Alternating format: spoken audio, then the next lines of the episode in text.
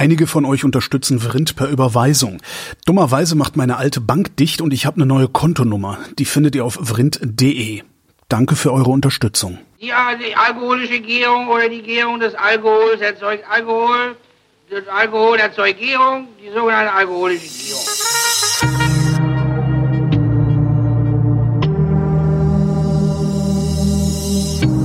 Wer redet, ist nicht tot.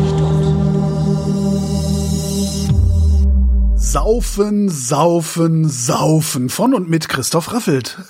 Und Holger Klein. Guten Also, Abend. Womit, womit fangen wir an? Äh, Saufen, saufen, saufen. Ja, genau. Drei Flaschen. Äh, wir fangen an mit großer Durst Riesling. echt? Ich hätte gedacht, das nehmen wir ganz am Schluss, weil das so nach großem Gewächs klingt oder sowas. Ah, nö, nö, nö. ähm, das ist ähm, das ist eher so Einstiegswein beim Ach. Andreas, der jetzt ähm, sagen würde, das ist irgendwie vielleicht sogar sein äh, konventionell schmeckender Wein. Okay. Ähm, ja, wobei konventionell immer so eine ist, ist ja immer so ein bisschen relativ, aber die anderen sind vielleicht ein bisschen spezieller einfach in, in ihrem Charakter. Okay. Ähm, und der der Riesling großer Durst, der hat ja schon also das ist ich würde sagen, das der hat schon so einen gewissen Kultstatus, weil er halt großer Durst heißt. Ähm, und ähm, Natürlich. ne? und weil er einfach äh, tatsächlich auch gut die Kehle runterläuft. Okay. Und insofern vielleicht auch ähm, ja, also jetzt nicht so viele Ecken und Kanten hat. Okay. In der Nase ein bisschen Feuerstein. Der Nase ein bisschen Feuerstein, ich, ja, ja, ein bisschen, aber finde ich jetzt nicht viel bei mir. Nö. Aber ist so das, was mir, was mir sofort ins Auge, Ja. in, in, äh, äh, Ins, ins Auge spritzt. Auge spritzt. Verstehe. genau. Bei unsachgemäßer, aufgrund der unsachgemäßen Behandlung des Glases. Super. Ja, also das ist ähm, tatsächlich ähm, Riesling, Pfalz. Wir sind ja in der Pfalz, also wir sind ja nicht nicht nicht so weit entfernt sozusagen von Christoph Ziegler, den wir vor ein paar Sendungen hatten. Ähm, insgesamt nicht so weit entfernt, weil das ja beides Leute sind, die ähm, die den Wein nebenbei machen. Also Nebenerwerbswinzer sind ähm, und sozusagen das große Glück haben, dass sie davon nicht leben müssen. Ähm, Aber das macht's das dann nicht ne? extra schwer? Also wenn es das ein Hobby ist und du musst trotzdem in den Wingert, äh, bei Wind und Wetter ist doch irgendwie auch Gacke, oder? Nee, ich glaube, die machen es wirklich, weil sie totalen Bock drauf haben. Okay. Auch bei, äh, bei schlechtem Wetter, also was, was heißt schon schlechtes Wetter, ne? Ja. Aber klar, ich meine, da wird es bestimmt auch Tage geben, wo man keinen Bock hat, aber insgesamt, glaube ich, haben die be beide großen, große Lust, sie hätten es auch nicht machen müssen. Mm, wollte, wollte, er wollte es aber einfach, einfach machen, wobei ähm, eigentlich wollte er, erzählte er mir, äh, eigentlich wollte er nur mal ausprobieren, vor einigen Jahren, wie das funktioniert mit der mit der Gärung. Dann hat er sich zwei zwei Glasballons äh, in die, ins Büro gestellt sozusagen ähm, und äh, fand das dann eben faszinierend, ähm, dem Ganzen zuzuschauen. Dann schmeckt es nachher auch noch gut nach dem Winter. Und äh, das war sozusagen so ein bisschen die Initialzündung für das Ganze. Das, Genau. Ja, geil. Aber die arbeiten auch zusammen, also Christoph Ziegler, also Collective äh, Z und ähm, der Andreas, die machen eben auch einen Wein tatsächlich zusammen, so ein ähm, Gemeinschaftswein. Den haben wir jetzt aber hier- nicht hierbei, also auch aus mehreren Rebsorten. Wir haben jetzt einfach drei äh, reinsortige, reinsortige Weine. Genau. Und das hier ist Kalk. Kalk, ähm, Und nochmals Kalk. Kalk, Kalk und nochmals Kalk. Ähm, Vergärung und Ausbau für acht Monate im Stahltank auf der Hefe. Und dann einfach ähm, leichteste Schwefelung und äh, minimale Filtration, also grobe Filtration und das war's. Also das ist auch wirklich so. Ähm, Grobe Filtration, der ist hands-off. völlig klar. Ja, das reicht im Zweifelsfall auch. Also, mh, ne? also ja, also wenn du wenn du jetzt nicht ordentlich ständig Hefe aufrührst oder so, dann ähm, setzt sich das meiste ja in diesen acht Monaten auch ab und dann ähm, ne, ziehst das oben drüber ab und dann dann geht's halt noch mal durch einen groben Filter und dann dann war's das. Aber stimmt, ist ein, Genau, ist ein ne? einfacher Wein. Hm? Also ich habe echt gedacht, so, ah, großer Durst, großes Gewächs, das muss, äh, äh, ja. hm. Nee, tatsächlich großer Durst, weil in großen Schlücken trinken. Und Mhm. ne, große, große Gewächse trinkt man ja eigentlich nicht unbedingt in großen Schlücken. Weißt du? Ja, manchmal schon. da kenne ich dich aber schlecht. Ja, Ja, nee, aber das muss man Mhm. dann, oh weia, der hat aber wirklich, ne? Kommt, ne? Also das, also das wird, wird schnell offensichtlich, dass das äh, einfach äh, auch strömt oder Krasser, geiler Zechwein. Ah, ganz toll. genau. Wirklich toll. Bin ich auch. Also weil es einfach, also ich, ich finde schon die Nase total schön, weil die so cremig wirkt und so ein bisschen was von schon von, auch von Brause hat, aber in der angenehmen äh, Art und Weise finde ich. Also so zitronige äh, Brause, aber eben auch so ein bisschen gelbe Frucht dahinter. Und ich mag aber vor allen Dingen jetzt in der Nase wirklich diese dieses cremige, wie so ein bisschen. Ich vergleiche das immer gerne mit Lemon Curd, also mit diesem Ja. dieser Zitronencreme, die die man in England gerne äh, gut kaufen kann. Ne? Ja, also ein bisschen Süße mit drin, ein bisschen eben das zitrisch herbe mit drin, aber eben auch diese diese cremige, ähm, ja, der cremige Aufbau da irgendwie. Boah, der macht das macht aber wirklich einen ganz fiesen Speichelfluss, das Zeug. Ja. Ja, und 21, ähm, die beiden Weißen sind ja 21er Jahrgang und 21 war halt auch ein Jahrgang, der durchaus, glaube ich, im, im Wingert gefordert hat, weil viel Regen, viel ähm, ähm, teilweise auch recht kühl und ähm, dadurch sind aber dann zum Schluss, wenn man ordentlich gearbeitet hat im Weinberg, eben auch Weine rausgekommen, die, die so einen schönen Zug haben, ne? die frisch sind, die nicht so viel Alkohol haben und die im Zweifelsfall ähm, durchaus eine fordernde Säure haben, aber das finde ich jetzt hier eigentlich nicht. Das ist eigentlich eine sehr schöne, Nee, balancierte Säure eigentlich drin. Ne? Aber das ist ja, das ist auch nichts, was man jetzt jahrelang liegen lässt, ne? Der ist dann auch schon für dieses Jahr im Sommer beim Grillen. Äh, ja, würde ich schon machen, wobei die Weine von ihm, die ich so kenne, eigentlich alle, alle echt lange äh, liegen können. Aber ich finde, es muss jetzt nicht sein. Ne? Also es ist schon, ich finde, es ist ein Wein, der, den, den trinkst du die nächsten, also dieses Jahr und die nächsten zwei Jahre. Ja, dann ist auch gut, glaube ich. Würde ich schon sagen, so. Mhm. Großer Durst. Genau, der Andreas Durst, der ist eigentlich Fotograf. Der heißt wirklich so, ne? Ja, der heißt wirklich so. Ja, ja. Der ist, der ist eigentlich Fotograf und kommt aus Wuppertal. Ja? Wuppertal ist das neue eine- Berlin, habe ich neulich Und der wollte, genau, genau, Wuppertal ist das neue Berlin und eigentlich wollte er damals eine Herrenboutique eröffnen in Wuppertal. Nee, ich, ich wollte jetzt, äh, ausnahmsweise habe ich mal was gesagt, was jemand ernsthaft gesagt hat. Also Wuppertal sei das neue Berlin, habe ich, habe ich, Ja, es steht, äh, ich glaube, glaub, der Artikel heißt so und ist in der Süddeutschen Zeitung okay. zu finden. Okay. Ja. ist noch nicht so alt, so drei, vier Wochen oder so. Die Frage ist, das neue Berlin heißt Wuppertal tatsächlich. Die Frage ist, ist das wirklich so? Da müsste ich, müssten, müssten wir vielleicht einen Andreas fragen. Ja, wo ist er denn? Ich bin echt schon lange nicht mehr in Wuppertal gewesen. Er wollte sich eigentlich dazuschalten in den Chat. Ah, ich war noch nie in Wuppertal. Ähm, Ja. Du warst noch nie in Wuppertal. War noch nie in Okay. Wuppertal. Ich bin noch nie schwere Schwebebahn gefahren. Ja. Ah, okay, ja, das bin ich auch nicht. Aber ich bin tatsächlich, ähm, habe ich mir Tanztheater angeschaut in Wuppertal. Mhm. Äh, obwohl ich jetzt nicht unbedingt ein großer Freund sonst von Tanztheater bin, aber die Sachen, die ich da von Pina Bausch, die damals noch lebte, gesehen habe, das war schon echt großes Kino. Also das würde ich mir auch i- i- immer, wieder anschauen. Das war wirklich ähm, Wahnsinn. Ich habe ja mit Wahnsinn. Tanztheater, ich tanzte, ich verstehe Ja, ich auch nicht. Also ich verstehe das ja noch nicht. Ja. Also für mich sieht das auch immer komplett arrhythmisch aus, was sie da machen. Ja. Ja, aber es ist, das ist einfach eine ganz, ganz eigene Form gewesen von, von, äh, ja, von Inszenierung. Das war wirklich groß. Also Okay. es war, war, gehörte mich zu meinen schönsten Erlebnissen, was so Theater, Musik, äh, Kunst und so weiter angeht. Ja. Da bin ich Genau. Ansonsten kenne ich jetzt bin auch nicht so viel von jetzt Wuppertal. eine- Tatsächlich, ja, okay. ist so eine, so eine, ja, glaube ich, eine recht, recht schwierige Stadt irgendwie. Ähm, ist ja so eine Kessellage. Und ähm, ich glaube, so von der Innenstadt her jetzt auch nicht wahnsinnig schön. Erinnerte mich so ein bisschen an Euskirchen mit Schwebebahn. Ah, super. Ja. Oder Hürth. Hürth, im, Hürth im, mit Stell dir Schwebebahn. Hürth vor im, im Kessel mit Schwebebahn. Ja. Ja. Wobei ich, also ich könnte mir aber eher vorstellen, dass das Wuppertal und Euskirchen klingt für mich plausibler, der Vergleich. Ja, als Hürth. ja ist, auch, ist auch plausibler. Ja, ja, ja.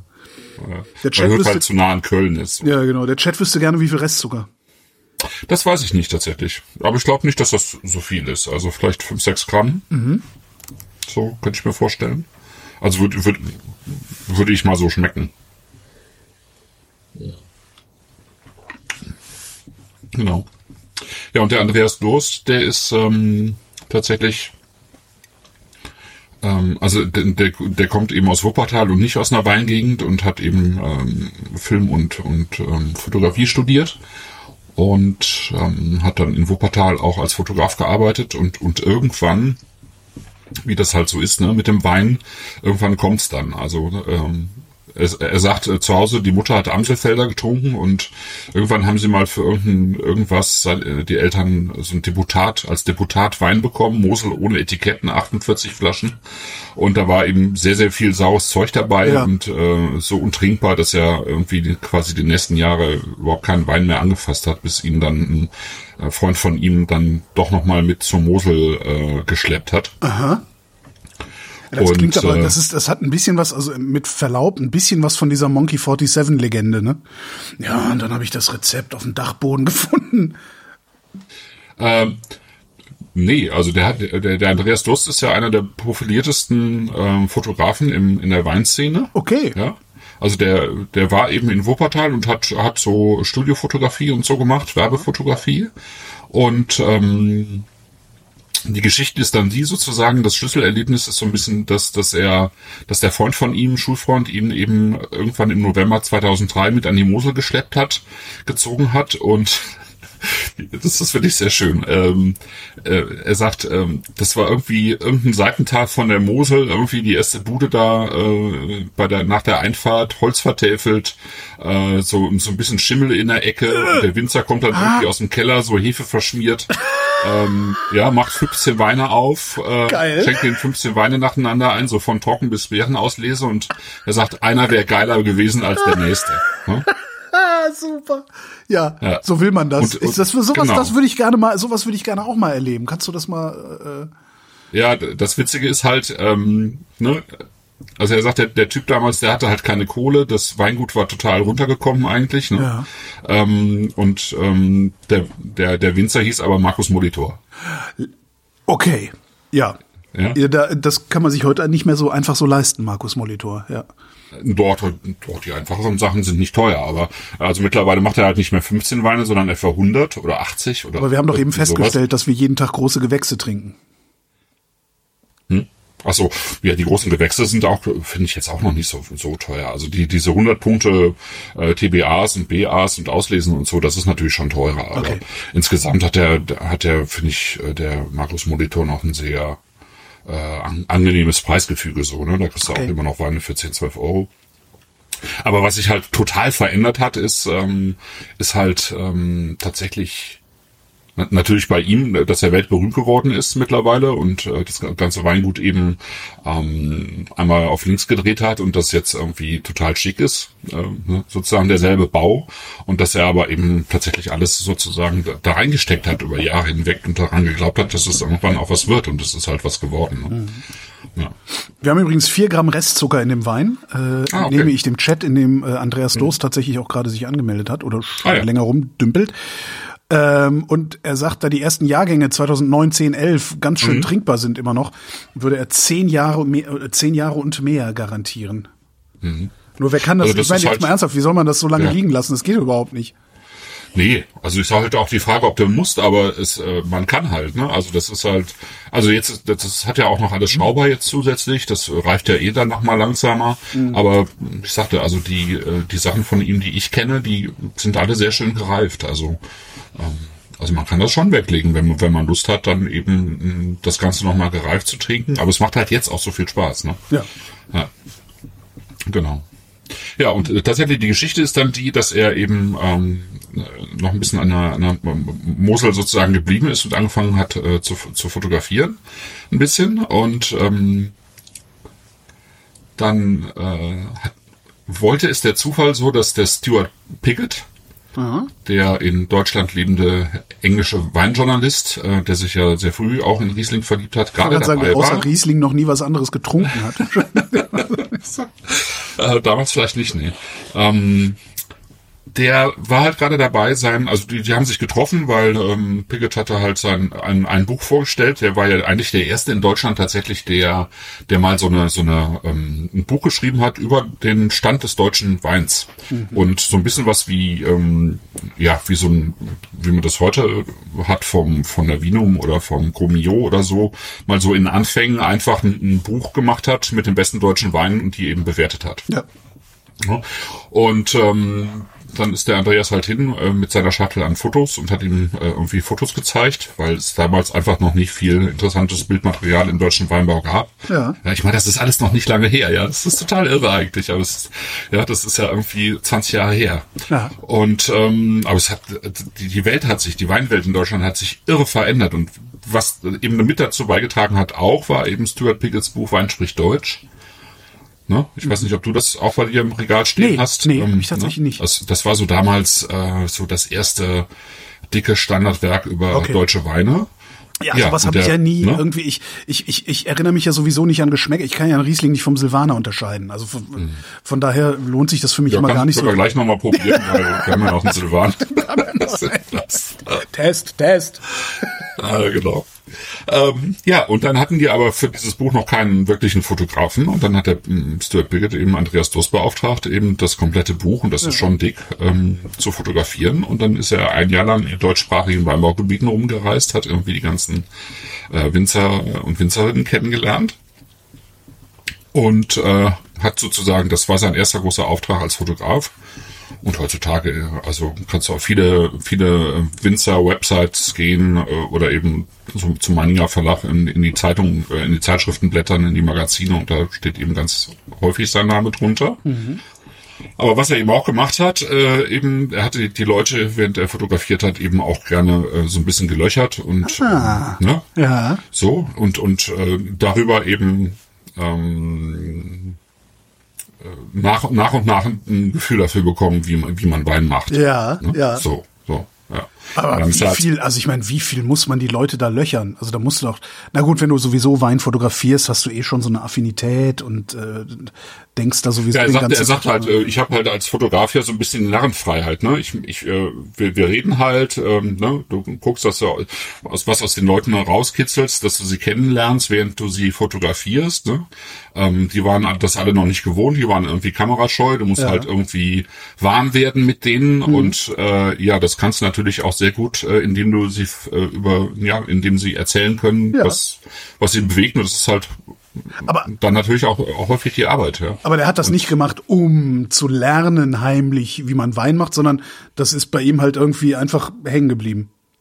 Ja, ich glaube, das war vielleicht so, vielleicht so ein bisschen im Hinterkopf, ne? Okay. Aber ähm, er hatte, ich glaube, damals hatte er noch keine, keine, äh, also nur noch nicht unbedingt die Ambition, Ja, äh, tatsächlich ja, ja, selber Wein zu machen. Das, das war dann wirklich so diese Geschichte. Ich äh, stelle mir zwei Glasballone irgendwie äh, mal da rein, ist guck mal, großartig. wie das wirklich funktioniert, ja. Und dann sagte er irgendwie Feuer angemacht, weil der Raum halt äh, eiskalt war. Dann hat es angefangen zu blubbern. Über Nacht wurde es dann kalt, dann hat es wieder aufgehört und am nächsten Tag wieder Feuer gemacht und so. Super. Also einfach zu, zu sehen, was da passiert. Und ähm, dann hat er aber eben für sich selber auch gemerkt, dass es, äh, dass ihn das eben weiter fasziniert und ähm, ja, und dann hat er irgendwie äh, so die ersten Wein, Weinberge oder Parzellen gepachtet. Ja, das, ich glaube, das erste, was er hatte, war, war eine ganz alte Portugieser Anlage und Silvaner Anlage, weil er und für ihn sehr schön, weil er eben auch Silvaner Fan ist und ja, ja, und dann hat er angefangen, die ersten Weine zu machen.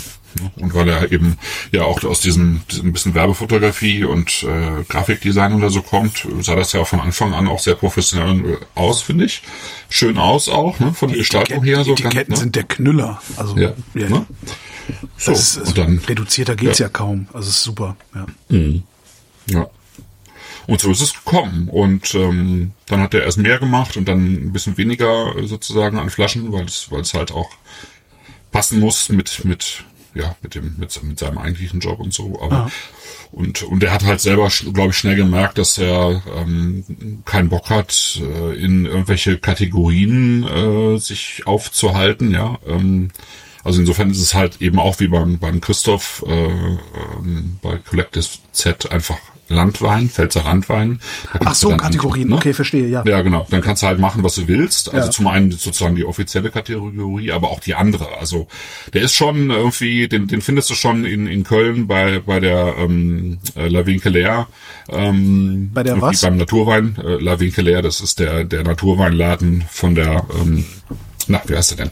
Gerade, ähm, hm, hm, mein, mein Namensgedächtnis ist nicht es gut. tut mir leid, aber ich, ich würde dir gerne helfen, aber ich habe nicht die leiseste Ahnung, worüber wir hier reden. Äh, wir reden über sozusagen den ersten Naturweinladen in, in äh, Köln. Winkellerie. Ähm, und ich, ich komme auch wirklich gleich Ja, drauf. googeln in der laufenden Sendung, überhaupt kein Problem. Überhaupt Ne? Nee, das machst du ja normalerweise. Kristallerie, warum finde ich das? Winkellerie, nee. Kastel-Kues, nee. Was? Nee, Köln. Irgendwelche Kölner unter uns oder Wahlkölner, Michael vielleicht, der Winkellerie? das mal gerade auf, aufklären kann. Winkelier? Äh, Soki, Soki Schrade. So, jetzt komme ich, bin, da bin ich wieder. Also äh, da findet man ihn, also sozusagen schon so ein bisschen irgendwie in der Naturweinszene, aber ich, ich glaube, er hat eigentlich so grundsätzlich eben keine Lust, sich äh, auch auch da äh, einfach nur da rein äh, verorten zu lassen. Ja, ist eher so ein Freigeist. Soki Schrade? Ja, ist ein ungewöhnlicher Name. Ich weiß auch. Also Suki. Suki, ne? Also, aber warum finde ich, was ist mit, ist mein Google kaputt oder was ist das? Google kaputt. Also Suki ist, S, ist S-U-R-K minus, ähm, Ach, Surki. minus K-I. Surki, ja. Okay, ich dachte Suki, also S-O-O-K-I-E. Nee, nee, nee. Jetzt hab- Surki. Surki Schrade, jetzt habe ich's. Okay, Ja, Surki. ja, ja. Genau, da findest du die Weine auch. Surki, okay. Also, ne, die macht ja immer, immer äh, sozusagen am Wochenende vor der Prowein in Düsseldorf, macht sie selber auch immer eine, eine kleine Naturwein-Gegenveranstaltung sozusagen. Warum weiß ich davon nichts? Weiß ich nicht. Ja. Warum fahren wir da nicht hin? Weil du sowieso schon immer da bist, ne? Weil ich, weil ich halt schon, ja, ich bin schon auch da gewesen, aber jetzt äh, die, diesmal war ich irgendwie in, in Düsseldorf dann auf einer äh, Veranstaltung, die eben auch, oder zwei, die eben auch schon am Samstag waren. Und äh, habe es dann eben nicht nach Köln geschafft. Ja. Naja, mal so, mal so. Würde ich sagen. Ja, und ähm, ich, ich würde mal Wo waren wir denn? Wie viel, wer, warte, warte mal, wie, wie viel, Ja. wir, wir waren, glaube ich, noch irgendwie bei Flächen, oder? Wie viel Hektar hat er denn jetzt? Och, das weiß ich gar nicht. Aber ich weiß, dass er so, so je nach Jahrgang so 6.000 bis 8.000 Flaschen macht. Und äh, dann. Mhm. Das ist ja. Das ist ja, was ist denn das? Nee. Ein halber Hektar oder was hat er da? Nee, nee, das, das ist schon ein bisschen mehr, aber das. Aber ich kann es jetzt tatsächlich nicht so genau sagen. Also vielleicht, aber er kann es wahrscheinlich Ja, ja, im Chat ich, schreiben. ich, ich animiere Er hat- ihn ja gerade ne? implizit, das in den Chat genau. zu schreiben, aber man, man muss halt gucken, das dauert ja immer so ein bisschen, bis, Dauert, bis ja. äh, die Schattenredaktion da hinten aktiv wird. Ja. Ja. So, der zweite Wein hast du gesagt. Welcher wäre das denn? Das wäre dann der Silvaner. Das wäre dann der Silvaner. Mhm. Auch 21, noch ein bisschen weniger Alkohol sogar, bei 11,5 Prozent. Also nicht viel. Auch Kalkboden. Ja. Und ähm, das Besondere ist hier eigentlich, dass er ähm, das äh, verkehrt und ausbaut im Steingutfass. Das gibt's ja auch. Das ist relativ selten, äh, dass das jemand macht. Also ich meine, Edelstahl ist üblich, Holz ist üblich, mittlerweile auch Amphoren. Ähm, Steingutfässer gibt's aber auch schon ganz lange, aber die findet man tatsächlich nur hier und da mal. Aber was unterscheidet das Steingutfass von der Amphore? Außer der Form. Naja, ich, ich glaube, dass, das, äh, dass die Amphore doch nochmal mehr Luftaustausch bietet als das Steingut. Okay. Mhm. Steingut ist schon, schon recht dicht. Also vergoren im. Römertopf. Ja. Ja, ja, Römertopf ist ja dann eher Amphore, also das Okay. ist ja Ton, gebrannter Also vergoren Ton. im ne? Rumtopf. Ja, genau. Vergoren im Rumtopf und ausgebaut. Ja. Schöner Sendungstitel, Also wenn wir Sendungstitel vergeben würden, so richtig. Vergoren im Rumtopf. Also ich glaube, das, das, äh, das hat schon noch ein bisschen Luftaustausch, aber ist, glaube ich, einfach noch mal weniger Aha. äh, als, als jetzt Amphore. Genau, und dann hat er da, hat er eben ein bisschen äh, auch einen Anteil an, an Beeren mit dazu genommen, äh, die da dann ein bisschen rumschwimmen. Das war ja, äh, glaube ich, äh, ich hatte ja ein Foto gemacht äh, vom Teaser sozusagen für die Sendung. Da, da sieht man das ja auch im Hintergrund tatsächlich. Ne? Äh, echt? Wenn dann, wenn man dann so so ein paar Handvoll Beeren mit äh, im, im äh, Tank hat oder im Steingut eben, dann schwimmen die ja irgendwann oben drauf. Ja. Und dann gibt das irgendwie ganz äh, nette Bilder, aber eben auch so, so, so ein Touch sozusagen, so einen kleinen Touch von, ähm, von Maischevergärung, ohne dass man den Wein jetzt als Orange-Wein ja bezeichnen würde. Ne? Ich, meine, der hat ein bisschen mehr ja, Farbe vielleicht, als vielleicht der können Riesling, wir, also, aber vielleicht können wir an dieser Stelle einfach einen neuen Begriff einführen für diese Art Wein, weil wenn man das so von oben sieht mit den Trauben, wie sie da so rumschwimmen, äh, schwimmen, Bubble Wine. Bubble Wine. Okay, kommt nicht so gut an. Ich, ja. nee. Naja. Ich, ein Versuch was wert, weil es sieht aus wie Bubble Tea, wo sie die Flüssigkeit abgezogen Ja, haben. Ja. ah, schöne Nase. Na? Schön cremig. Genau, also dann, also Bär mit dabei, auf der Vollhefe ausgebaut, acht Monate lang und tatsächlich gibt's dann hier von diesem Wein zum Beispiel eben 900 Flaschen. oh Gott, das ist ja nix. Nee, vom Riesling weiß ich nicht, das wird ein bisschen mehr sein. Vom Pinot, den wir nachher noch haben, sind's irgendwie 600 Flaschen. Ja, nee, ist nicht viel. Also es ist äh, mehr als Liebhaberei, aber eben eben aber wirklich Nebenerwerb. Das heißt, ich muss nachher wieder den Laden leer bestellen, bevor ich die Sendung veröffentliche. Damit nicht. Im Zweifelsfall schon, ja. Ja, also der Riesling ist toll. Also er ist nicht billig. Also sind 16 Euro die Flasche. Äh, das heißt, das ist jetzt nichts, wovon du irgendwie äh, drei Flaschen zum Grillen mitnimmst und die einfach weghaust. Kommt- Außer du gehörst zu so Leuten wie uns, die eigentlich nur große Gewächse zu sich nehmen. Ihr Maden. Ähm, nee, aber ja, also es ist, ist halt grenzwertig, sag ich mal. Also es ist jetzt nichts Genau, zum- es ist jetzt nicht der, der, der also. typische Gutswein, den man sich so Ja, in den genau. Arm klemmt. Ne? Aber dafür hat er dann irgendwie auch nochmal, genau, irgendwie nochmal eine andere, das schon, schon auch einfach über Gutswein drüber, würde ich sagen. Ähm, so charakterlich. Ja, ja, ja. Ja, ja Silvana ist schön. Das ist. Man hat halt diese. Also ich meine, jetzt kannst du schon, also wenn, du- wenn du das jetzt nebeneinander im Glas hast, ist halt schon klar, wo, wo die Ja. Unterschiede zwischen diesen Rebsorten sind, ne? Klar. Also Ja, das hat halt viel weniger von dieser, von dieser plakativen Frucht, die Riesling eben gerne mal hat. Ähm, Ja. oder zumindest von diesem Es ist auch, ja doch sehr aromatischen, fruchtbetonten und hier ist natürlich viel mehr Würze drin ja, und ja, ja, und viel weniger Stein, zumindest in der Nase. Also es ist nicht so, nicht so, ja, nicht so. ähm, Na, der Stein, der in der Nase ist, der kommt eher von einem Stein Obst als von einem Stein Stein. Wie, wie nennt Steinstein. Stein, also Stein halt von einem Fels. Fels Zerstoßenen zerstoßenen Fels. Fels, genau.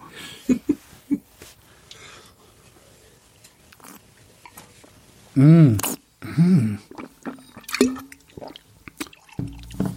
Boah, ist der weich. ja. Ui.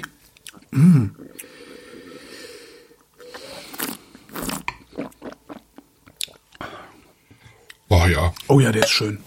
Ne?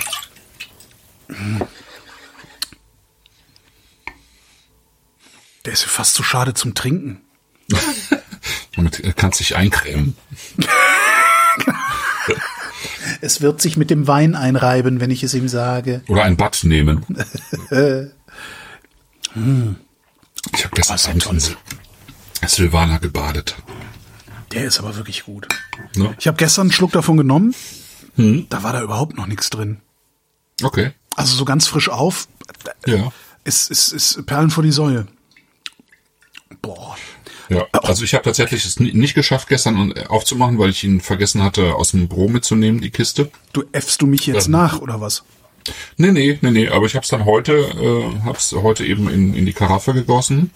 Und ähm, der, also ich finde, er ist, äh, ist sehr, sehr präsent. Ja. Ja, ja. Jetzt. Ja. Ach, toll. Der hat sowas, sowas Altes. Also so, Ja. sowas Ich genau, Mürbes, ich, was genau, was Reifes, du was, meinst da irgendwie. Hm. wie so ein, wie so ein, also wir haben, wir haben neulich eine Flasche Cidra aufgemacht. Mhm. Und der hat auch so, so ganz extrem nach mürbem Apfel geschmeckt. Und Ja, dieses, dieses, ja. was, was so ein mürber Apfel hat, das ist da irgendwie drin. Ja, ja, genau. Also nicht alt im Das- Sinne von brackig, sondern Nee, nee, nee, sondern wirklich von Mürbe. Und Ja, das ist genau. ja, das ist auch bei Weinen, die eben, ähm, ich, ich, ich glaube, dass der Silvaner auch, äh, wenn dann nur minimale äh, Schwefelung hat, wenn überhaupt, ähm, und ähm, das, äh, ja, und, und ich denke, durch die, äh, durch die Mitverarbeitung der, der Beeren, die eben mitvergoren sind, ähm, bekommt er eben tatsächlich so eine so, äh, sowas Mürbes, also sowas Fruchtmürbes. Ähm, das hat ja ein bisschen was mit Oxidation zu tun dann auch im Zweifelsfall. Also Mürbenoten kommen gerne, wenn wenn die Weine so ein bisschen Luft bekommen. Also wenn die jetzt nicht so reduktiv ausgebaut werden unter Luftabschluss, ja. Ja. Sondern eben so ein bisschen, bisschen was an Luft bekommen oder eben zuerst ein bisschen eher reduktiv und, und danach so ein bisschen äh, spä später so ein bisschen Luft bekommen. Und wenn dann noch die Hefe, also so, so äh, Vollhefe mit dazukommt, was hier ja auch der Fall ist, ähm, ja, dann fördert das schon eben diese, diese mürben Noten im Wein. Und ähm, Super. man muss sich aber davon nicht irritieren lassen, dass das dann schnell altert. Überhaupt nicht. Ja.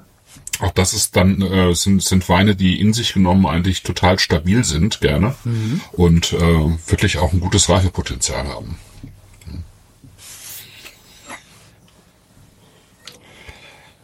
Das ist, also, das ist ein Winterwein irgendwie, ne?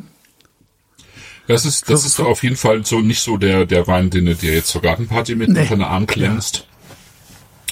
Ähm, So eine- so weil er eben auch nicht dieser dieser Fruchtcharmeur ist, aber ich, ich finde ihn extrem charmant in Super dieser Art ja. ne, ähm, von äh, von dieser Mischung aus aus leichter Würze Mhm. und, ähm, und dieser Mürbenfrucht und dann eben dieser reifen Säure.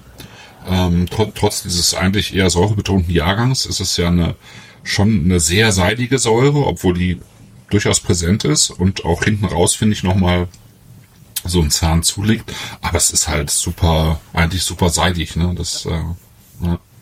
Also will man sich eigentlich, will man sich so ein, zwei Flaschen davon hinlegen und sich auf Herbst freuen. Also es ist tatsächlich so, ich habe gerade gedacht, oh, ich will davon einfach mal eine Flasche oder zwei bestelle und einfach weglege für den Herbst. wenn es wieder, weißt du, wenn es noch nicht so richtig, also wenn es wieder frischer wird irgendwie. Wenn, wenn, also hier man- ist es ja immer noch frisch. ja, du wohnst in Hamburg, da brauchen wir gar nicht drüber reden. Das ist ja, das ja, geht ja ist gar es nicht. bei euch schon richtig Frühling? Nee, aber Ja. Hamburg geht halt gar nicht. Naja, Na, also, ja, ja, doch, das ist gefällt mir auch toll. sehr gut. Also, Toll, weil, toll, toll. ja, also, bei Silvaner ist ja schnell so, wenn, du- wenn, wenn der zu viel Öchsel bekommt, also zu spät gelesen wird, dann, dann wird er halt so latschig. okay. Äh, dann verliert er schnell die Säure. Ähm, deswegen gibt's mittlerweile eben auch so die Gegenfraktion, die den sehr früh liest und ähm, die Säure betont, was ich auch sehr gerne mag. Äh, aber das hier ist so genau, finde ich, so der, der Mittelweg. Also ne, nicht zu früh und nicht zu spät gelesen. Und ähm, also ich meine, der hat ja, wie gesagt, der hat nur 11,5 Prozent Alkohol. Also ne, das ist jetzt nicht äh, nach hinten raus äh, kriegt Silvaner sehr schnell sehr viel Alkohol. Das heißt, der, der Andreas muss es schon relativ früh gelesen haben und trotzdem hat er es halt so gelesen, dass, dass diese, diese Säure eben so seidig wirkt. Schon, schon stark. Ja.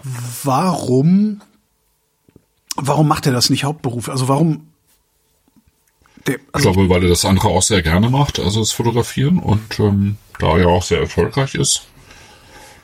Ja, und ähm, ich glaube, weil er also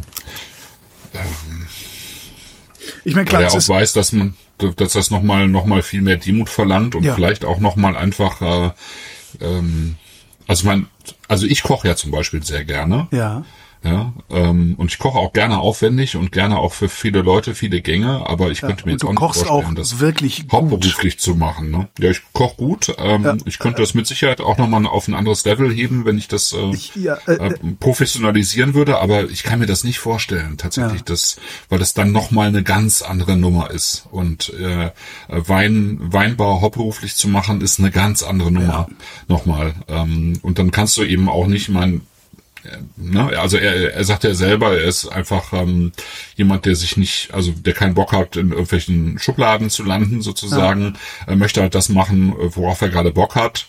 Und wenn die Leute es dann kaufen, ist schön. Und natürlich müssen die schon irgendwie auch die, die Weine kaufen, die er macht. Also das soll ja kein Minusgeschäft werden. Aber ähm, wenn, wenn, wenn es, wenn es dann wirklich darum geht, dass du alle Weine verkaufen musst, die du hast, weil du sonst nicht überlebst, dann gehst du an das Thema ja nochmal anders ran. Dann Ja. Im Zweifelsfall verlierst du ja auch ein bisschen von der Leichtigkeit, die er ja, sich jetzt ja, leisten ja. kann. Ja, ja, ja, ja Ne? klar, ja, klar. Wenn du, wenn du nicht darauf angewiesen bist, klar. Ja, Ja. ja, ja. Genau. Hm.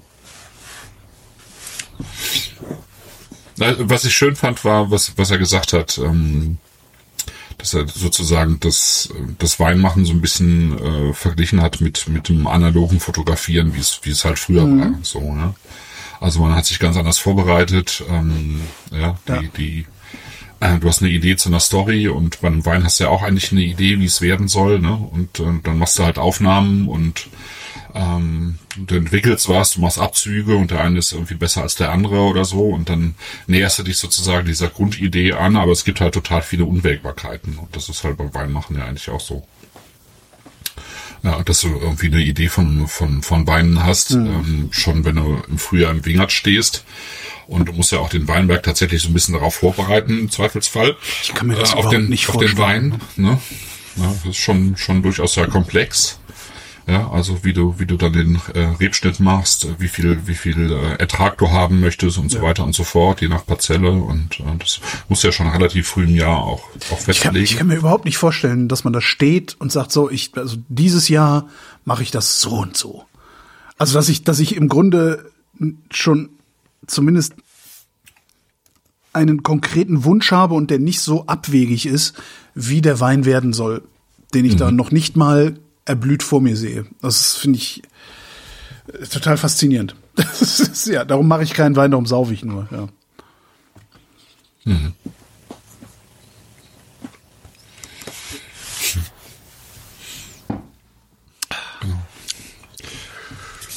Kann man So. einfach, also, ne? Ja, ja, es ist, es Muss ist man- furchtbar. nehmen wir einen kleinen Schluck. Es ist ganz furchtbar. Silvana.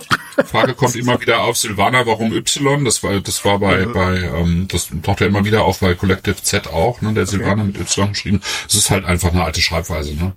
Das mit dem Y oder dem I? Mit dem Y. dem ja, Y. ja, ja, ja, genau. Das heißt, wir tranken, wir tranken Dero Zweier Silvaner. Genau, Dero Zweier, ähm, historisch wertvolle Silvana. Der ist wirklich, also das ist ja wirklich ekelerregend. Ich besauf mich hier gerade, ne? Das ist wirklich nicht, also, ne? Normalerweise, auf, es gibt norm- noch- naja, gut, ja normalerweise, aber die letzten Sendungen habe ich das immer echt gut im Griff gehabt, aber gerade, Mhm. Im Zweifelsfall ist der, der Pinot ja eh zu kratzig. Muss ja auch beim Silvaner bleiben. ja. der scheiß Pinot immer. Ja.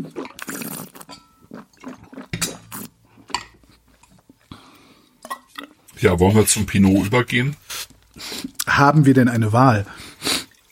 Wir können nochmal zurück zum Riesling. Glas spülen, ja, das Nee, aber eh machst du dann auch nicht, ne? Also nach dem Silvaner machst du, machst es nicht. Das ist Nee, einfach- nee, das ist schwierig. Also das ist ja, Ja. so so anders der Wein. Das äh, Genau. so. Andreas sagt, dass er das äh, den tatsächlich erst äh, am Ende der Herbstlese gelesen hat, also in der dritten Oktoberwoche den Silvaner. Das hätte ich jetzt nicht erwartet. Ist das, nicht, ja wo man, krass, aber dann ne, macht das man ist doch spät. normalerweise schon die Trockenbeeren Spätauslese oder nicht? Nö, du, nö, also je nach, je nach Region äh, erntest du da eigentlich den Riesling dann, ne? So. Der eine spätreifende Sorte ist. Der Silvaner ist eigentlich äh, früher reif, ne? Ist eher so mittel, Frühreifende Sorte. Früh, mittel, mittelreifen, ne? So, ja. Oh, der Pi oh. Also, hm. der Pinot riecht, der riecht nach einem echt teuren Gummiboot. Weißt, weißt du? Ja, ja, ja, ja, ja, ja. Der riecht nach einem Gummiboot, aber nicht nach so einem Billo-Ding, sondern so eins, was du irgendwie bei so einem, so einem Outdoor-Laden gekauft hast für unfassbar viel Ja. Geld. Ja, verstehe. Ja, teures Gummi, Edelgummi. ja, Cool. stimmt. Nach einem Kautschukboot. Das aber. Ja. Also das das ist hier ja- ist tatsächlich, das hier ist jetzt tatsächlich komplett äh, natural sozusagen. Ne? Äh, da ist halt, äh, da ist halt gar nichts drin an, an Schwefel. Okay. Also ähm, spontan vergoren, eben wie alles. Ne? Ja, das riecht man aber. Ja. Klar, offen. Also hier riecht man es. Bei den anderen beiden hätte ich nicht gemerkt. Bei den anderen beiden hätte ich nicht gerochen, dass es spontan ist, aber hier finde ich, riecht man es. Mhm. Also so, hinter dem Gummiboot ist auch noch was von dem Kleber, mit dem das Boot zusammengebappt ge, äh, ist super. Ja, ist das bei dir noch so stark? Ja, das ich total hab ich geil. bei mir gar nicht mehr, Ja, ich, bei, bei, bei mir geht das äh, tatsächlich in so äh, in, in eine sehr reife äh, und, und dennoch irgendwie noch knackige Kirsche, aber mit Kirschkern. Also ne, da habe ich so diese sozusagen diesen Kirschkern mit dem leichten Blausäureanteil habe ich Ja. da noch mit drin. Und dann eben Also eben den so weiter Richtung Richtung Unterholz und, da, und dann ist da aber eben auch so eine dunkle, schon schon leicht angewärmte dunkle Schokolade mit drin in der Nase, finde ich. Das ist finde ich auch sehr schön. Also den Kirschkern, da Ne? bin ich bei dir, das, das Mhm. Fruchtfleisch nicht. Ah, okay.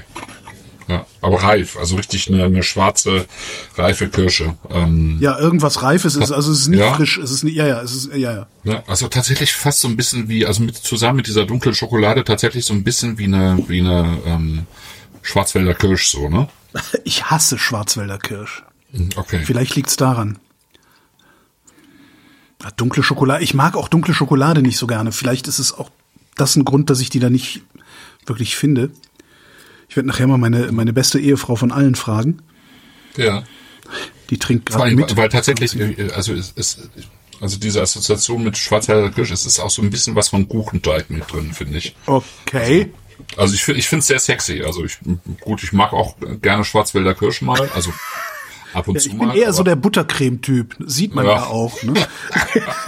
ich weiß nicht, ob das mit Schwarzwälder Kirsch jetzt besser ist. Aber, weil bei mir würde ich sagen, sieht man ja auch. Aber, Stimmt, ja, aber ja.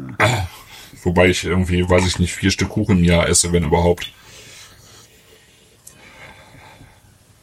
Ja.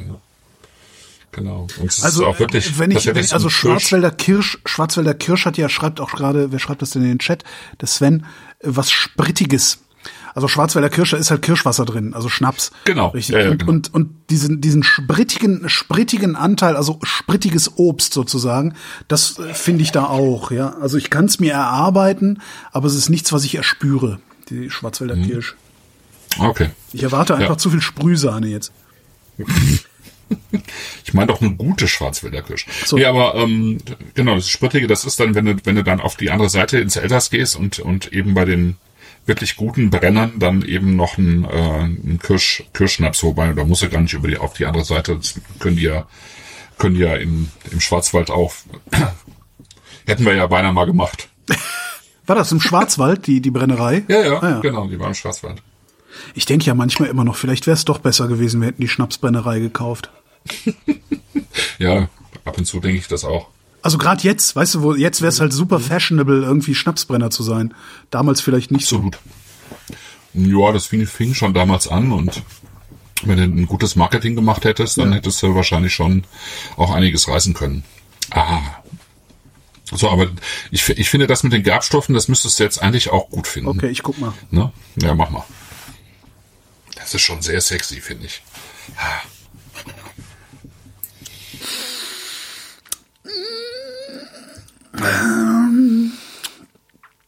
Fuck ja. Okay. Genau. Oh ja. hm. Das ist wirklich, das ist so hart an, an meiner Schmerzgrenze, aber ja, sehr geil. Hm. Oh, Ja. Ja.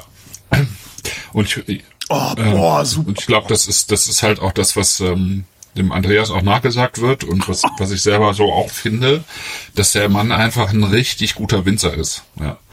Und ja, ähm, ja. Und der wirklich, also äh, da, da bei sich mit, mit, mit einfachsten Mitteln, also das, das ist wirklich dann sozusagen ähm, In Wuppertal. Ja? Ne? Nee, der ist ja in der Pfalz. Ja, nu. In Wuppertal. In Wuppertal nee, aber, Weinboutique. ne, mit diesem, mit diesem Wuppertaler Background. Ja. Ja, also alles selber erarbeitet, aber das hat er eben sozusagen gemacht ähm, und hat, glaube ich, eben in diesen Gesprächen mit den anderen, mit diesen Spitzenwinzern in, im Laufe der Jahre eben auch sehr viel verstanden, ja. was man machen kann, was man nicht machen kann. Ich wollte gerade sagen, und, vielleicht hat er verstanden, was man nicht machen sollte. Ja, stimmt. Das ist ja Stimmt eigentlich auch. das, was man wissen will. Man, man lernen bedeutet ja vor allen Dingen die Fehler. Ja. Man lernt aus Fehlern und wenn du die von Anfang an vermeiden lernst, weil andere dir sagen, naja, mach mal anders. Und du diese Leute auch noch ernst nimmst, das ist ja auch das Nächste.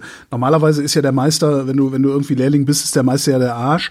Äh, Aber wenn du dann halt der Fotograf der Meister bist, dann hast du ja auch schon einen ganz anderen Zugang ja, zu dem, was sie sagen. Und das hat einen ganz anderen, ganz anderen Wert, Stellenwert. Mhm. Es schmeckt übrigens wie Schwarzwälder Kirsch, das wollte ich nochmal gesagt haben. Also, ja. Ja, leichter, Ja, ne? ja. sehr fluffig dann.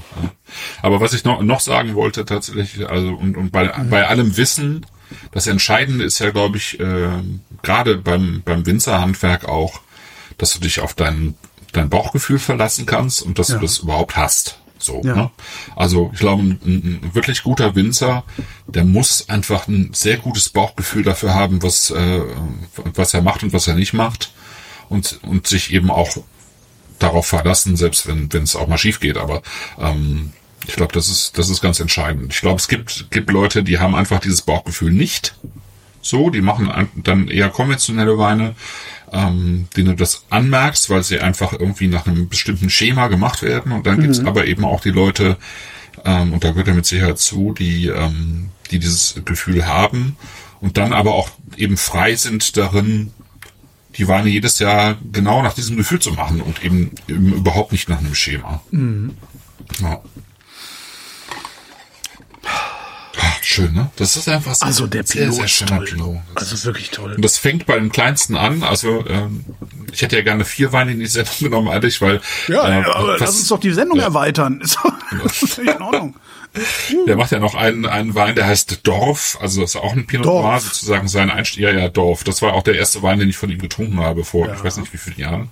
Ähm, Dorf. Und der kostet immer noch viel zu wenig Geld. Okay. Ich weiß gar nicht, was er heutzutage kostet. Vielleicht 16 13 Euro. oder 16, okay. Ich glaube, damals hat er 12 oder 13 gekostet. Und es ist immer noch viel zu wenig Geld für den Wein und es ist, und da fängt es schon an, total schön zu sein. Ja, Empfehlung steht auf der Webseite beim Händler. Empfehlung. Haben Sie vorsichtshalber immer eine zweite Flasche zur Hand.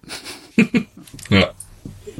Ja. Aber das hier ist dann eben noch mal ein Stück drauf. Und ich find, finde diese Mischung wirklich aus diesen, diesen schokoladigen Noten der Kirsche, äh, überhaupt dieser, dieser dunklen, schwarzeginen Frucht, aber dann eben auch so diese, diese Leichtigkeit, ähm, letztlich, die er dann trotzdem hat, finde ich total schön.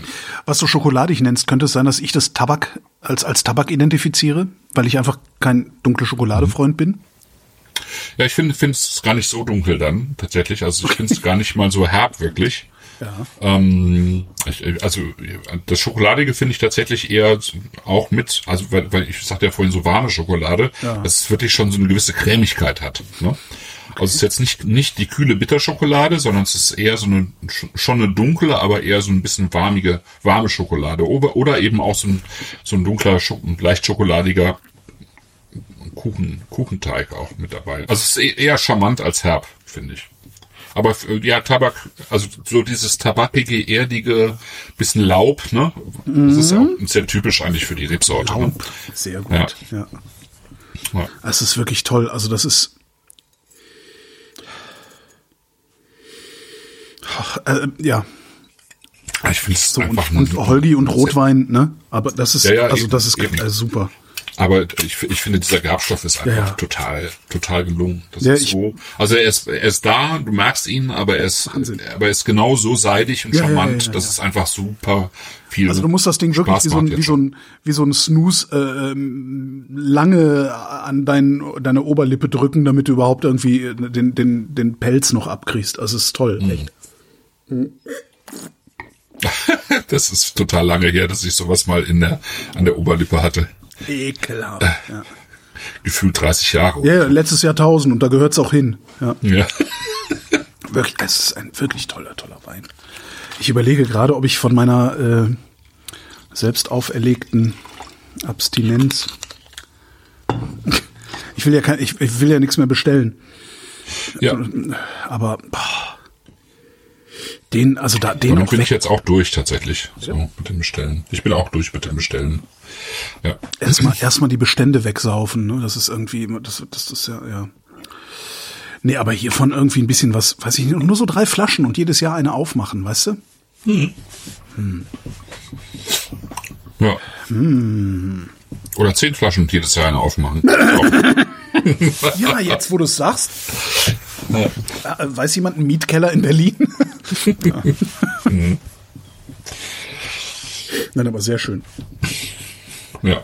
Also 600 Flaschen, so viele gibt's nicht, ne? Das schon. Noch rar. Ja. Kann Es man ist dann hinterher rar, irgendwann ja. in ist zehn Jahren dann rar. verkaufen für viel Geld. Ja, genau. Oder auch nicht, Oder wie ich meine sechs Flaschen Bordeaux, die. Genau. Die sechs Flaschen Ponte Canet. Ponte Canet, genau. Der ist wirklich super. Ich finde, der hat auch viel mehr. Der erinnert mich viel stärker als an Weißwein als an Rotwein. Von der Säure her, oder? Ja, so, ja, die ganze Leichtigkeit, der ist auch so frisch. Zwölfeinhalb, okay. Ja. Genau, das ist alles frisch, aber das ist halt frisch, auch das ist so alles billig.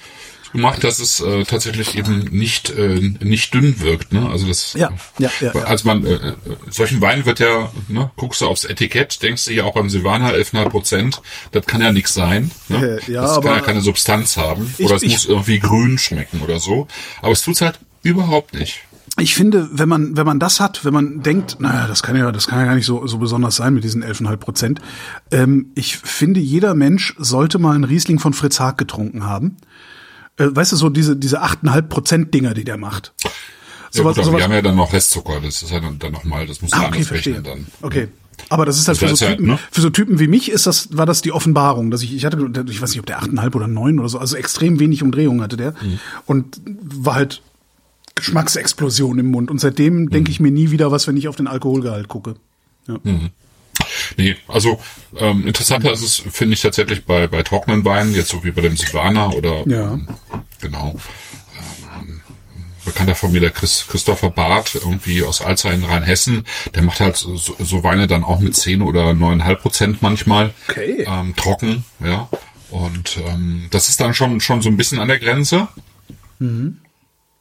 Ähm, teilweise, er geht auch jetzt wieder so ein bisschen hoch, aber so 10, 10,5 schaffst, schaffst du tatsächlich schon, ähm, Weine zu machen, die Substanz haben und schon auch reif schmecken und trotzdem eben so wenig Alkohol haben. Aber ich denke mal so 10, 10,5 ist dann auch so ein bisschen die Grenze des Ganzen. Dann, dann wird's schwierig. Okay. Ja. Ja, bestelle ich mir jetzt noch was von dem Pinot. Habe ich gerade, ich habe gerade erwogen, Rotwein zu bestellen. Dabei sagte ich die Tage noch zu, zu Katrin, ich, ich habe so viel Rotwein noch hier. Ja, und dann, aber wenn du bestellst, dann eben den Dorf nicht vergessen. Ja, eben. Ja, ach so, ja, ja, nee, nee, wenn, dann würde ich einfach einmal, einmal eins, eins von jedem. Genau. Und So ein dann gibt's Sechser- halt so ein Sechser- und dann Sechser- gibt's da auch noch den Easy Winner, weil das ist sozusagen der Wein von Andreas Durst und Christoph Ziegler, also von Ah, okay. Collective Set noch mit dazu. Das ist dann irgendwie so eine, äh, von der Flasche, also vom, vom Foto her auch sehr witzig, finde ich, die beiden Jungs. Und, äh, also vom Etikett her. Und, ähm, eben auch so ein ganz schöner, äh, netter Einstiegswein eigentlich. Genau. Und, ähm, Ja, eigentlich von allem, von, von jedem eine Flasche und von dem, von dem Pinot zwei. Naja, und dann halt so, dass es irgendwie ein sinnvoller Karton ist. Sechs oder neun oder zwölf. Also das ist ja immer so ein bisschen das Problem, weil ich fühle mich immer total schäbig, tatsächlich, wenn ich acht Flaschen bestelle oder elf. Oder, weißt du, oder fünf. Weil dann ist ja immer noch genau, ein Ding sie schon frei. neun oder zwölf sein. Genau, genau. Das Einzige, wo, wo das cool ist, ist bei meinem, bei meinem Lieblingsfeinkostladen, wenn ich da was bestelle, weil die so bizarre Öffnungszeiten haben. Du meinst mal Maître Philippe und Ja, du genau. packst dann auch Dosen mit dazu. Genau, da ist es dann okay. Da kannst du dann so, ja, vier Flaschen irgendwas äh, und noch von dem Fisch und von äh, dem Süßkram und der Blutwurst und das stopfen die dann halt in die in die äh, offenen, also in die in die restlichen Dinger im Weinkarton. Das finde ich dann immer ganz, ganz geil. Ja. Ja, wo- wobei die ja eine echte Verpackungsorgie sind. die, packen ja je- jede, jede Dose Sardinen packen die ja irgendwie in unglaubliche Mengen an, äh, Ja. an Pappe. Ja, äh, na, das ist so, das, äh, ich finde das auch so super fancy, schmancy äh, ähm, Verpackungsmaterial, was die haben. Das ist ja irgendwie so, ich weiß gar nicht, was das ist. Also es ist Papier, aber mit diesen Luftlöchern dazwischen, also das, ich bin da total jedes Mal sehr, sehr irritiert. Und muss dann immer dreimal runterrennen, um die Sachen in den Papiercontainer zu werfen. Aber es ist halb so wild wie, wie ähm, Fattoria Laviala, weil danach liegt überall Stroh. Ja, das Und stimmt. ich halte diese Witze nicht aus. Apropos Laviala, wir waren ja im Urlaub Ja. in Italien und haben kulinarisch haben wir praktisch gar nichts gemacht, außer jeden Tag Pizza essen. Also wir waren, wir, wir wir haben wirklich den Wow. geilsten Wohnmobilstellplatz am Gardasee gefunden. so ungefähr 20 Meter vom See entfernt. Also das ist morgens die, die, die Schiebetür aufgemacht und da war dann der See. Und da stand dann der Pizzabäcker und hat euch schon die erste Margarita gereicht. So sah's aus.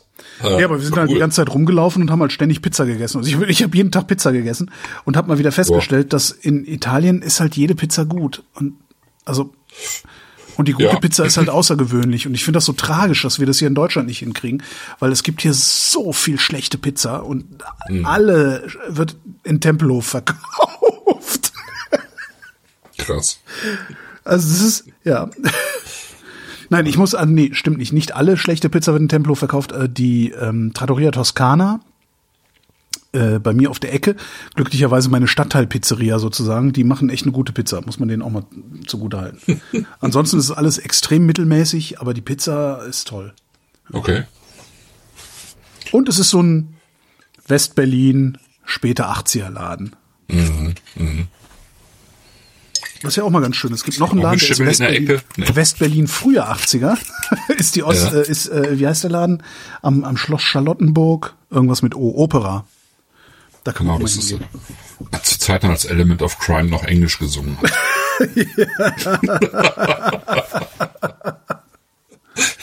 ja, und in kleinen verrauchten Kreuzberger Kneipen aufgetreten ist. Auch schön. Sven schreibt Widerspruch in den Chat. Wir haben mal Urlaub bei Florenz gemacht. Alle am Ort haben eine Pizzeria empfohlen. Vermutlich die einzige im Ort. Nein, das stimmt nicht. Und die war mies. Aber auch der echte einzige Reinfall in Italien. Tatsächlich, tatsächlich haben wir auch mal Urlaub in Florenz gemacht. Alle haben eine Pizzeria empfohlen. Und die war mies. Tatsächlich? Ja. Ja, Jetzt weiß okay, ich nicht Florenz ist wahrscheinlich, weil es irgendwie der, der, der Hot äh, der, der Zugereisten, also Touristen ist. Da kann es wahrscheinlich dann auch passieren, dass da Leute auch es schaffen, miese Pizza zu machen. Das, aber äh, aber das, die- das, das, das finde ich jetzt, das finde ich jetzt wirklich interessant. Ich weiß nur nicht mehr, wie der Laden hieß. Also das vielleicht erinnert Katrin sich dran. Vielleicht weiß Sven es ja noch. Vielleicht weiß er derselbe. Ich So groß ist Florenz ja auch nicht. Eben. Und, und aber gleichzeitig habe ich auch eine der geilsten Pizzen meines Lebens in Florenz gegessen. Was möglicherweise aber auch so an der Darreichungsform gelegen hat. Weil das war halt so eine, wir verkaufen Pizza aus einem sehr kleinen Fenster heraus, Ding sie im Bahnhofsviertel. Ähm, und die haben halt Pizza, ja, das ist halt so Pizza, und die haben halt eine Pizza gegeben und haben die in so ein, so ein Wachspapier gefaltet. Nicht nach irgendeinem Schema, so zack, zack, zack, zack, zack. Und dann hattest du so eine Art Döner in der Hand. Und das finde ich, ich fand, das, das finde ich, Okay. Ich finde das nach wie vor fasziniert mich, dass über alle Maßen, wie die diese Pizza in dieses Wachspapier gefaltet haben. Und das war, das war die leckerste Pizza meines Lebens. Wahrscheinlich war sie schlecht, aber äh, ne? der Lambrusco schmeckt in Italien auch wer, besser. Wer weiß. Ja, ja, ja. Also, also meine Geschichte mit, mit äh, Pizza und Italien und Essen ist äh, eigentlich, als ich das erste Mal in der Toskana war, ähm, da sind wir irgendwie so, ja, auf die Suche ge- gegangen nach den fancy Restaurants und wir waren irgendwie fünfmal enttäuscht eigentlich. Ne? Das war irgendwie alles, nee, nee, das war alles zu elaboriert und äh, das war nicht wirklich gut. Und dann sind wir, danach sind wir einfach nur noch äh, auf die Dörfer gefahren, Ja. äh, wo die wo die Mama kocht, ja. Ähm, und wo du nur ein Gericht mittags kriegst und äh, oder eben Pizza gegessen. Und das war eigentlich immer alles äh, wie aus wie, wie aus einer anderen Welt sozusagen. Die, die, ist 20 Jahre eher, aber, Aber, ja. ja. Ähm, ja, aber ähm, ja. aber die Also Läden, wo es nur halt, ein Gericht gibt, das sind immer die besten Läden. Ja, und in Italien ist es nochmal so besonders, finde ich, weil ke- keine andere Küche ähm, es so gut hinbekommt, aus so wenig Zutaten, die aber natürlich alle von einer gewissen Güte sein müssen, mit so wenig Zutaten einfach so schöne, Ja. so schönes Essen zu machen. Machen das kriegen die das? Franzosen nicht hin, ja, das kriegen die Deutschen nicht hin, das kriegen die Spanier nicht hin, die, die Italiener, die kriegen das hin. Wie also machen die das? Was, es- was machen die tja. anders? Haben die mehr Zeit? Nö, also ich, also ich ko- ko- koche ja, koche auch gerne so Gerichte nach, die einfach überhaupt gar nicht äh, lange brauchen, aber irgendwie so diese, diese, dieser Kniff, ja, also ein Linsengericht, wo du dann einfach nur noch ein, äh, eine Handvoll Kräuter reinschmeißt und ähm, ähm, äh, zwei Stangen Sellerie sozusagen äh, klein schnibbelst, Ja. da reinhaust und dann einfach nur noch Olivenöl und Salz drauf, ja, und dann hast du irgendwie vier Zutaten und du hast ein, äh, äh, hast eigentlich ein ähm, Gericht, wo dir die Seele aufgeht. Das, das, das kriegen die Italiener eigentlich. Ich wüsste nicht, wer das sonst, sonst so hinbekommt. Und ich koche mich ja schon auch durch viele verschiedene Küchen. Ja. Ähm, aber Ich Ja. finde, du solltest mehr kochen und mich einladen. Das ich- genau, ich sollte einen kleinen Stand am Gardasee aufmachen. ja, bitte. Direkt gegenüber von unserem Bus. Genau. Tu doch mal den Riesling ins Glas. Ich finde den jetzt ganz, Jetzt habe ich mir gerade noch was der so- Pinot Ja, okay. nachgeschüttet. Der Riesling hat jetzt noch so ein bisschen kräuterig, was Kräutriges Ah, okay. dazu. Wo wir noch mal, wenn wir noch mal beim Andreas Durst sind, der Ja. wird am 13. Mai wird er in Karlsruhe auf dem Sofa sitzen, auf dem ich letztes Jahr am 1. Oktober saß, nämlich bei Schmelzbellage und Bodensatz. Ach so, ja, okay. Sind, ne, die drei Jungs aus Karlsruhe, die, ähm, die Den äh, vernünftigen, einen vernünftigen Wein-Podcast machen. Nee, nee, die machen ja keinen Podcast, die machen einfach eine Abendveranstaltung Ja. mit äh, lecker Essen und äh, wir sitzen dann oben auf dem auf dem Sofa zwischendrin und äh, quatschen. Also das, ne, also ich saß da und am 13. Mai wird der ähm, Andreas da sitzen und es gibt noch Karten, soweit ich ähm, das äh, gesehen habe. Okay. Einfach bei schmelzbellagebodensatz.com gucken und ähm, das ist schön. Das ist einfach ein sehr ich gehe davon aus, dass das ein sehr schöner Abend wird. Okay, und davon gibt's dann keinen Mitschnitt, weil die keinen Podcast daraus machen? Das darf doch wohl nicht wahr sein. Nee, das ist Cool. äh, Nee, cool. Ich mein, ne? Nein, ist doch super. Ist doch, also, eigentlich will man das doch so. Eigentlich will man doch gar nicht von jedem Scheiß einen Mitschnitt haben. Reicht doch, dass, dass wir das hier machen Genau. und die, und die Profis von der, von der Freundschaft, wie heißen sie noch? Äh, Äh, genau, äh, Terror, äh, Genau. Terror und Adiletten. Mhm. Genau. Denke ich auch. Unsere nächste doch, Sendung. den Riesling kann man, den kann man dagegen trinken. Okay. Mach ich gleich nochmal. Mhm. Cool, so, so schnell cool. kriege ich jetzt den Pinot auch nicht Ja. äh, ausgetrunken. Also er ist ein Ähm, bisschen, bisschen krass sauer. Ja. Dann, aber das, oh, boah, ey, das ist also so ein Zechwein. Boah, ist das übel. Digga, du kannst keinen Zechwein für 16 Euro machen, das ist unfair. hm. Die, unsere nächsten Sendungen. Unsere nächsten Sendung, genau. Am 10. Mai. 19.30 Uhr. Am 14. Juni, also Juno. Und am 12. Juli. Sag mal, Juno und Juli, ne? Sagen Warum das, das nur so wir, sagt? weil, sagen das nur wir, weil wir, weil wir komisch sind oder sagen das alle? Also ich habe total oft in meinem Leben erlebt, dass Menschen Juno und Juli irgendwie überhaupt nicht benutzen. Komisch ich benutze das halt total viel.